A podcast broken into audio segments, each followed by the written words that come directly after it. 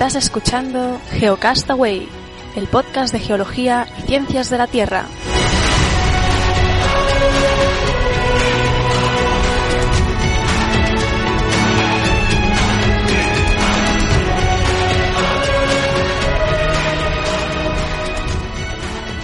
Saludos geonáufragos del mundo, bienvenidos a Geocast Semanal, la versión semanal de podcast de geología y ciencias de la Tierra, Geocastaway. Y bueno, ya sabéis, repasamos nuestras noticias en esta edición. Conmigo, Vicen, al otro lado, en Valencia, en esta ocasión, ¿qué tal? Hola, ¿qué tal? Muy bien, pues aquí estamos en Valencia, sí, son las elecciones municipales, fui aprovechado para venir a votar, ver a mi familia y hacer un par de cosillas que tenía aquí pendiente. Y nada, ya grabar el semanal. ¿Qué es lo que nos tienes preparados hoy? Bueno, hoy teníamos, tenemos dos noticias conjuntas, ¿no? Las hemos buscado por separado, sin decirnos nada, pero hemos recaído en, en las mismas. Una, de hecho, que ya tenía de la, de la semana pasada sobre unas afectaciones de mar de fondo que ha habido en El Salvador, pero no solo en El Salvador, sino en toda la, la costa atlántico, ¿eh? ¿eh? costa atlántica de América. Y bueno, vamos a explicar un poco eso y ver algunas imágenes. Y otra noticia conjunta, eh, el reciente desastre que ha habido en Salgar, en Colombia, a raíz de, de un deslizamiento. Que, por cierto, En Antioquía. Luis Quevedo, Antioquía es, creo que es como un departamento. en Sí, con la Colombia. departamento. Y ayer Luis Quevedo, para su programa de CST eh, que hace en Nueva York, pues me, me entrevistó. Vamos a intentaré buscar el link de, de esa entrevista también para final de mes, que sabéis que tenemos el, el boletín eh, recopilando todo lo que hacemos, pues ahí os lo, os lo voy a mandar. Eh, además, por mi parte, tenía mm, dos comentarios muy rápidos, uno sobre el uso de drones para reforestar y otro de otro desastre que está ocurriendo en California, que, bueno, de un vertido de crudo que, eh, pues que está haciendo un desastre ahí en, la- en las costas de California, pues mencionarlo un poco por encima. ¿Y tú, alguna más, aparte de estas dos Sí. comunes?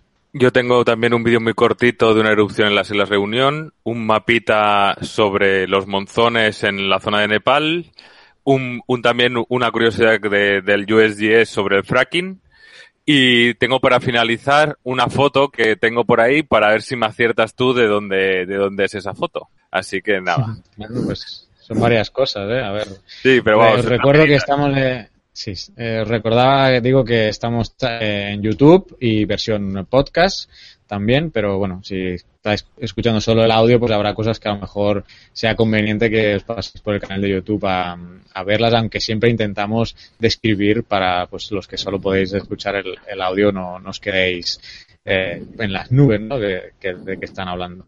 Si quieres, de- empezamos por lo de- Bueno, hay que decir dime, dime. que de todas formas también están las noticias en el, en el Delicious de Geocastaway, donde normalmente están las fuentes de donde sacamos eh, esos vídeos y los podéis, y los podéis ver también enteros o con más calma o leer más, profundidad más en las noticias de las que co- comentamos.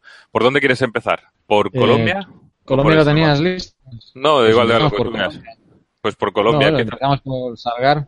Eh, ¿Tú tienes algunas imágenes, me has dicho? Eh, Sí, no sé si si quieres compartirlas. las voy compartiendo, exacto, y tú, Yo te dejo pinchado. Luego también quería mostrar el lugar. No sé si empiezo por enseñarlas Sí. en Google Earth para ubicarnos. Vale, hagámoslo Sí, al revés. Eh, voy a compartir entonces la, la ubicación porque lo he buscado en, en Google Earth y eh, ahí me confirmas. Eh, Salgar, bueno, es, está en el... creo que le- no sé si es departamento, pero bueno, es una de las regiones eh, de Colombia que se llama Antioquía, está al suroeste de esa región y bueno, aquí veis un poco el contexto geomorfológico muy montañoso, ¿eh? Bueno, está exagerado al doble para que se viera mejor el contraste, pero bueno, en cualquier caso es un lugar muy, eh, muy montañoso. La, la población se llama Salgar y eh, pues a raíz de un deslizamiento que ha ocurrido pues aguas arriba de, de esta cuenca, eh, por lo que he leído creó una represa, ¿te acuerdas de que hablabas la semana pasada tú de una gran represa o de un gran deslizamiento que podía crear una represa porque tapaba Sí, un río? Pues eh, algo parecido ha pasado en este caso.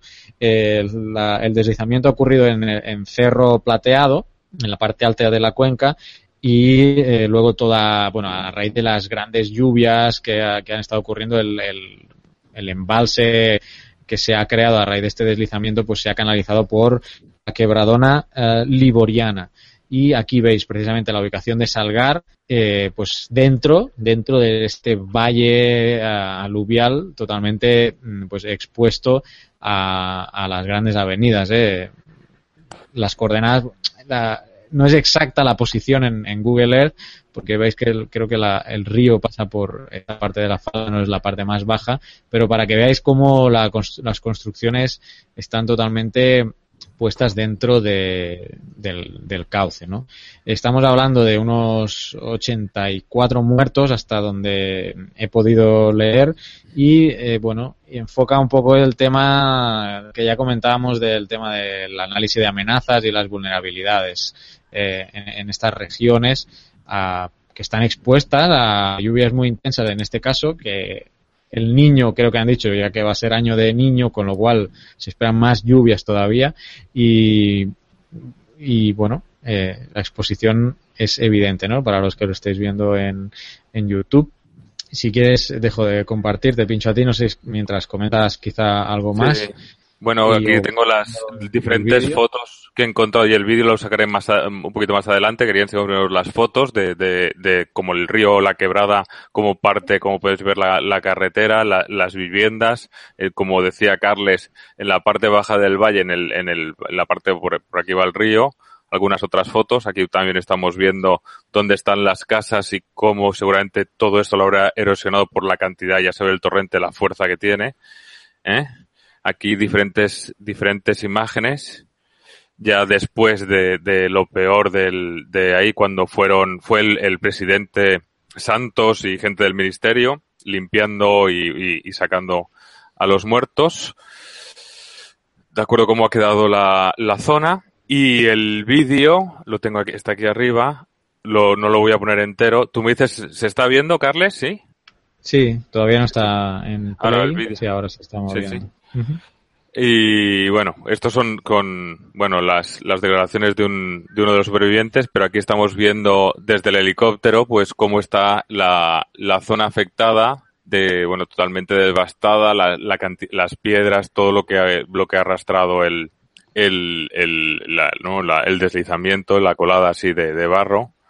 A ver si lo paso un poco si se carga. Sí, ponía landslide. Eh, yo creo que técnicamente es el caso, un caso típico de debris, conocemos técnicamente como debris flow, o sea, un fluido de, una colada de detritos, ¿no? El deslizamiento con grandes cantidades de lluvia empieza el propio deslizamiento se incorpora a la quebrada y va acumulando palos, eh, bueno, palos me refiero a árboles, piedras, bloques. Todo lo que encuentre en su camino, sí. Se pueden encontrar bloques de varios metros. Eh, hay metodologías, aquí en El Salvador, por ejemplo, hemos implementado metodologías de intentar calcular la fuerza que llevaba una corriente en función de los bloques arrastrados. Podemos llegar a hablar de 6 metros por segundo, 7 metros eh, si son grandes eh, grandes bloques no arrastrados por la quebrada. Eso es una fuerza increíble. 6 metros por segundo o más. Y no sé, comentar algo más de lo de Salgar. Eh, todavía están recuperando sí, sí, es, víctimas. Puede ser que alguna, bueno, se aumente el número.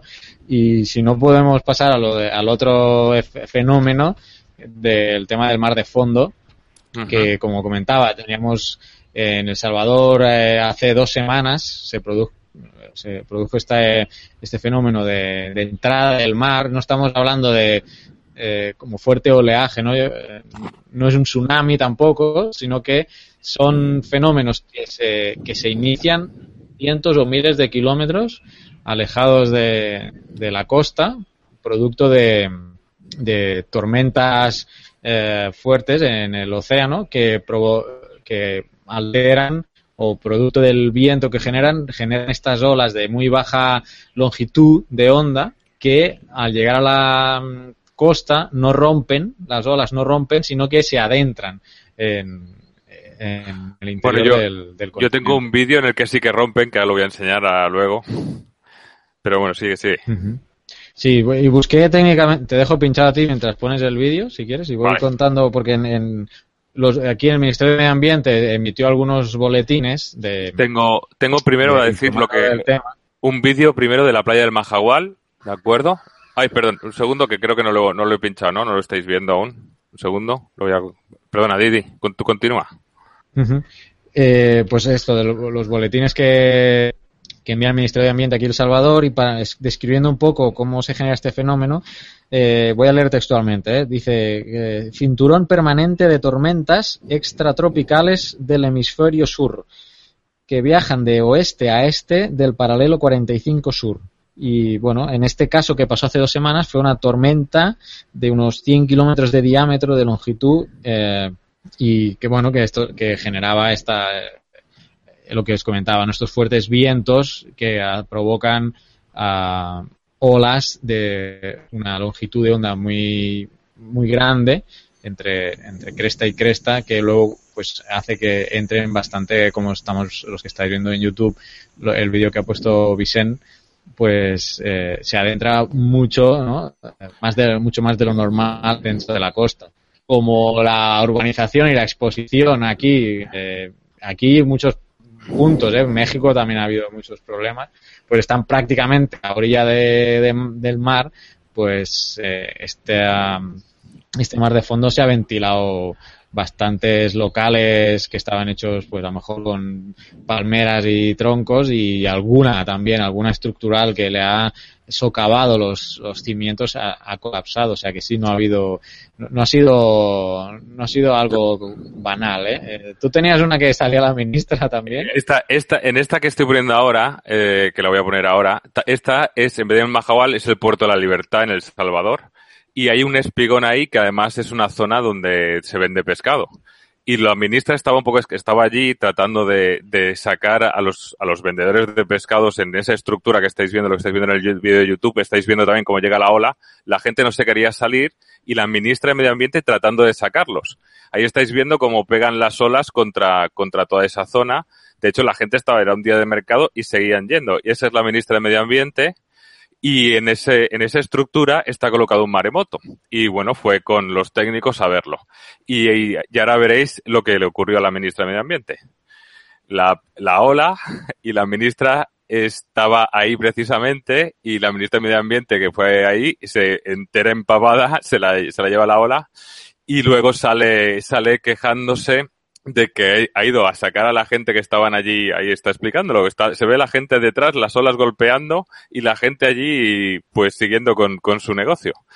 Y ahí estaba quejándose y de hecho en, en el vídeo, en la entrevista, lo, lo, la gente dice, sí, pues hoy era el día que veníamos y aquí hemos venido. Así que nada, el vídeo os recuerdo que está en el, en el Delicious, lo tenéis. Así que nada, pero ahí veis a la ministra de Medio Ambiente del Salvador, Lina, la, la, la, señora Lina Paul, eh, entera, entera mojada y cómo golpean esas olas y cómo está la gente entrando y saliendo ahí de, de, de, esa especie de espigón de, de saliente.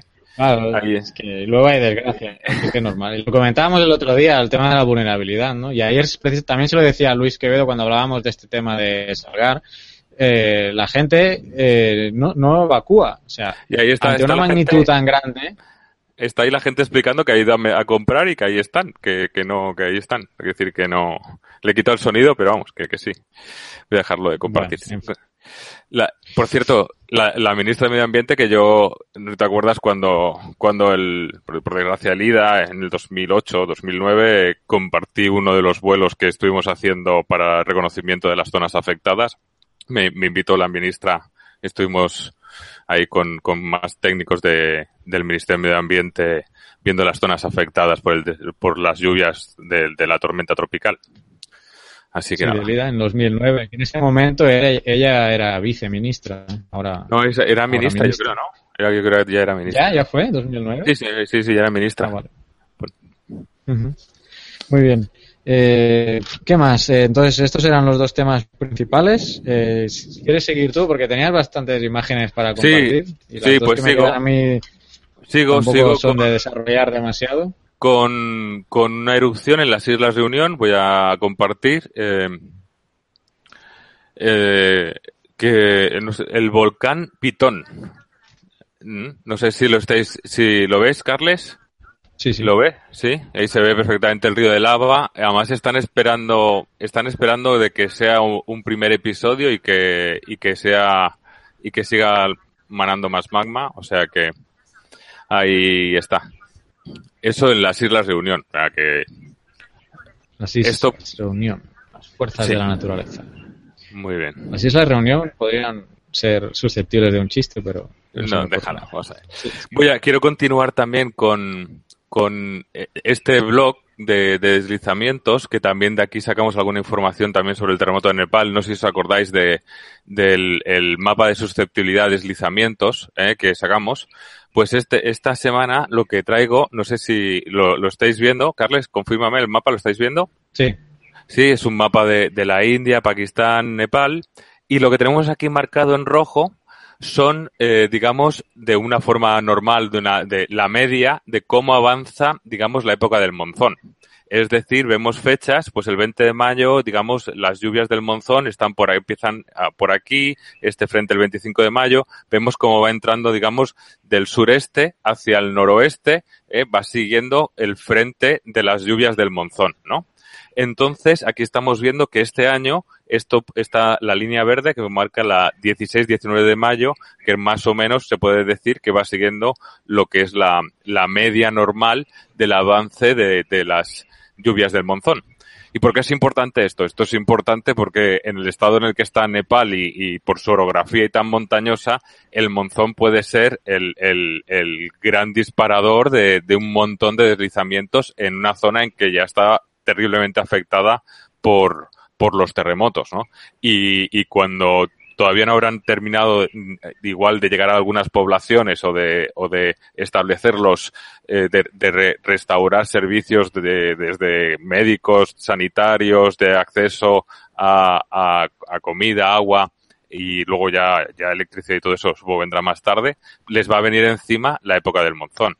Entonces, esto digamos que es, eh, pues es un poco la previsión y aquí es una gráfica un poco de, eh, de, de cantidad de deslizamientos por año y diría que estos son eh, muertos ya en un año normal en el monzón. O sea que, para que nos hagamos una idea.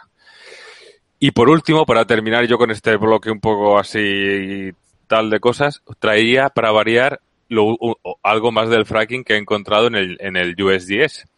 Y lo que os voy a enseñar ahora es una animación, o sea, es eh, un, montaje que han hecho, un montaje, es decir, eh, han cogido los sismos eh, desde el enero del 2008 hasta abril del 2015, día por día, y los han ido los han puesto para en un mapa, ¿de acuerdo? Han hecho como un GIF para que veáis. A ver si se carga. Y si os fijáis, empieza poco a poco, se van viendo estos pequeños puntos que vais viendo aquí alrededor, eh, alrededor de Oklahoma, ¿vale? El tamaño de los puntos es la, es la magnitud, creo que es magnitud de, de los terremotos. Estamos viendo por el 2000, vamos por 10, pero fijaros cómo, cómo empieza aquí a aumentar en la zona central, pero ahora fijaros en esta zona aquí, la zona norte, la zona entre Oklahoma y Kansas, ¿eh? Fijaros cómo empieza a ver aquí, cómo empiezan a ver gran cantidad de, de puntos, empiezan a crecer, empiezan a crecer. No sé si lo veis, Carles, y lo veis estas dos grandes zonas, estas dos grandes manchas. ¿Las habéis visto? Sí, lo voy a volver a poner. Es espectacular. Y obviamente que es, además que de golpe, ¿eh? de golpe. No, de golpe porque se va cortando la imagen, yo creo, en el YouTube. Cuando yo lo he visto esta mañana, eh, sí que se ha visto de una forma más progresiva, aunque, aunque claro, el aumento es brutal. ¿eh? Pero bueno, ¿co- ¿con qué se puede correlacionar eso? Pues casualmente es, la, es una de las zonas donde en los últimos años ha proliferado el fracking. Ya está, es decir, que ya que cada uno saque sus conclusiones. Pero vemos a eso primero al, al este de, de Oklahoma, y ahora de repente aquí en toda la zona norte, entre la zona entre Tulsa, Oklahoma y Kansas, aquí, aquí al norte, pasa 7000, tal, es una barbaridad, una barbaridad. Las magnitudes, ¿cuáles son? La, la mayoría entre qué No, magnitudes son, están? son, son magnitud, porque los- son, son, creo que eh, son pocas, ¿eh? O sea, bueno, po- a ver, la, en el mapa tres, llega ¿no? a 5, ¿no? Lo normal es que haya de 2 y de 3, porque estamos hablando de que es la sismicidad normalmente, lo hablamos la semana pasada, me parece, en el podcast. El proceso de fracking, como mucho, el, creo que el mayor sismo sentido, creo que ha llegado a algo más de 4. Pero cuando se reinyecta el agua, que se vuelve a introducir, ahí se han llegado a, a de magnitudes creo que de algo más de 5. Posiblemente hay alguno entre 4 y 5, pero bueno, no. Más que, más que, más que la magnitud es la gran cantidad, ¿no? De que pasa de tener 10, 20 sismos anuales a tener, pues, del orden de 2.000 a 3.000, ¿no? Es, es lo que llama la, la, atención. No, no, obviamente si fuesen sismos de, de grandes, ¿no? Con superficiales además que serían, serían, sería, habría sido devastador, ¿no? Sí, sí. Pero bueno. Pero todo eso, obviamente, esa repetición sí que puede terminar afectando a infraestructuras y todo eso, sobre todo si es una zona que, que, que de por sí no se considera una zona sísmica, ¿no? Si es esa sismicidad inducida por la actividad humana en el, en el fracking, ¿no? Así que yo con esto he terminado, me falta la foto que si quieres la dejamos para el final, o sea que tú mismo. Vale, sí, eh, bueno, lo que tengo que comentaros yo eh, va a ser rapidito. Eh, como os comentaba antes, eh, tenemos una nueva eh, tecnología o el, o el, uso de algo que ya existe como son los drones, ¿no? Para, en este caso, reforestar. Y bueno, hay una empresa que se llama Biocarbon Engineering que solicitó una, una financiamiento gracias a una plataforma de, de emprendedurismo que se llama School Center for Social Entrepreneurship. Y bueno, consiguió unas 20.000 libras, que no me hagáis convertirlo eso a euros, eh, sin caso Vicente mientras hablo que lo, que lo calcule, eh, para financiar eh, este proyecto. Eh, tienen un vídeo en la página web que os voy a uh, os voy a estar pasando mientras comento los pocos datos más que, que hay que comentar, cómo son que eh, la idea es que pueden llegar a plantar mil, uh, mil árboles al día. Mil árboles al día. He leído, no, perdón, diez mil árboles al día. Diez mil. Eh, he leído alguna otra fuente de que hablan hasta de, hasta de veinticinco mil. La cuestión es que, bueno, como estamos eh, mm, eh, deforestando a nivel eh, industrial, pues esta gente ha pensado que, bueno, pues volvamos a resembrar, ¿no? A replantar, a reforestar también de una forma masiva. Y pues eh, mediante estos, estos drones. Estos drones que incluso pueden, pueden sembrar de diferentes tipos, ¿no? De las semillas tratarlas de diferente manera y, y esparcirlas en grandes eh, en grandes territorios. No solo también, no solo eh, esta función de sembrado, sino que podrían incorporar alguna otra uh, herramienta a estos drones para hacer escaneos eh, en 3D, por ejemplo, y, y sacar más, más información de, del terreno. La, aquí estáis viendo el vídeo, ¿no? Sí. Entonces, eh, bueno, eh, aquí menciona ¿no? que tienen la capacidad también de experimentar, por ejemplo, con semillas que son disparadas con presión de aire y que van encapsuladas en hidrogeles con ricos nutrientes para que las plantas vayan absorbiendo el agua que necesitan. Y, un proceso también de incluso de monitoreo de, cultivos. Como veis, eh, en la imagen los drones estos son incluso de plástico, ¿eh? se, pueden sostener con una sola mano y, y es algo, pues bueno, se, algo sencillo eh, que, que puede llegar a, pues, a zonas remotas también para resembrar, o sea, reforestar lugares, por ejemplo, que se han quemado o, o cualquier otra, o porque motivos eh, propios de, eh, de la naturaleza pues se han quedado desprovistos de vegetación. Así que bueno, un tema interesante este de los drones para el uso de, de reforestación.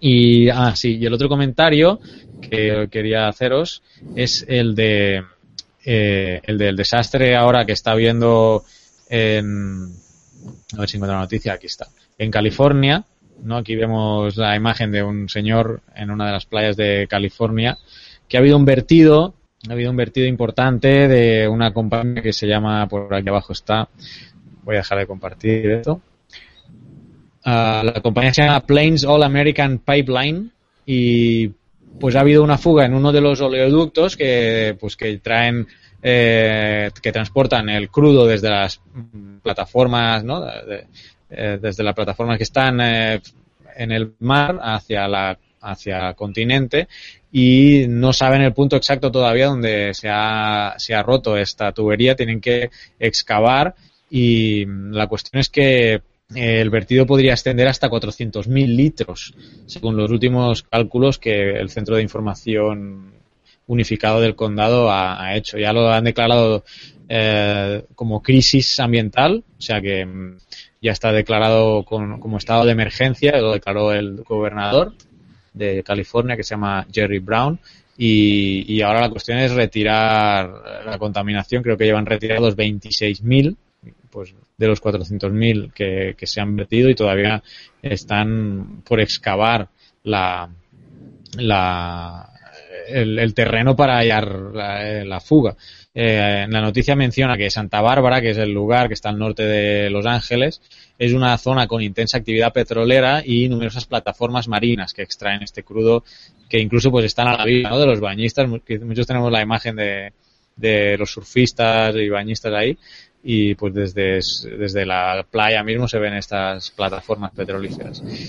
Y nada más, menciona aquí que en el 69 hubo fuga, que esta vez se fue originada en una de, las plataformas eh, por 11 días eh, y que causó, causó un vertido en el Pacífico de 15.9 millones de litros de petróleo. Y eso fue en el 69 y pues ahora tenemos esta rotura del oleoducto que nuevamente pues está afectando bastante, pues en este caso, las costas de California, hasta el punto que han declarado estado de emergencia, ¿eh? o sea que no es tampoco, no es algo poco lo que se ha vertido ahí, no es poco. Eh, bueno, que pasamos a, la, imagen esta que me venga, venga, a ver, a ver, venga, a ver si, y para, bueno, para Carles y para todos los que nos que estáis viendo en YouTube, eh, para los que nos estáis escuchando, os lo voy a escribir un poco, simplemente se ve se ven un par de una pequeña ladera y detrás unas montañas. Y al fondo el sol que se está poniendo. Y mi pregunta es eh, si sabes de dónde es esta foto. Eh, eh, no me digas que es de Marte. Es de Marte, sí señor, sí señor. Es una foto de Marte, es una foto de Marte que ha tomado el, el, el Curiosity el, y es una foto de... decir Canarias, ¿eh? No, no, no, pero me ha llamado la atención. Es una foto del, de una puesta de sol en, en Marte. Y bueno, que, que también he puesto en el Delicious el, el link ahí de, de donde, de la, es de la NASA. Así que, pero para que lo quiera ver, lo tiene también en el Delicious. Así que nada, yo con esto ya, ya ya he terminado. Así que creo que hemos hecho un pues programa. Sí, ¿no? Eh, sí, sí. Bueno, yo creo que casi media hora, ¿eh? Casi media hora. Sí, al final, emplazamos la semana que viene, será mensual. y, y, ya de aquí dos semanas volvemos con el semanal. Os recordamos geocastaway.com, ahí está todo. Y eh, últimamente, como vengo recordando, que os suscribáis al boletín, geocastaway.com barra boletín. Un, así recibiréis un correo al mes con todo lo que con todo lo que hemos producido. Por ejemplo, en esta ocasión que hemos eh, hecho colaboraciones externas, en mi caso con Luis Quevedo en CST y en una charla sobre podcast y ciencia que no publicamos directamente en el blog nuestro o en, eh, en alguno de los canales de suscripción, pues eh, os lo pondremos en este en, en este boletín que os enviamos una vez al mes. Así que por eso, pues eh, os animamos a que os suscribáis y que tranquilos que solo será un correo, un correo al mes, no nos llenaremos de spam. Así que por nuestra parte o por mi parte esto es todo, nos vemos, eh, nos oímos en el mensual la semana que viene. Adiós Vicente. Adiós.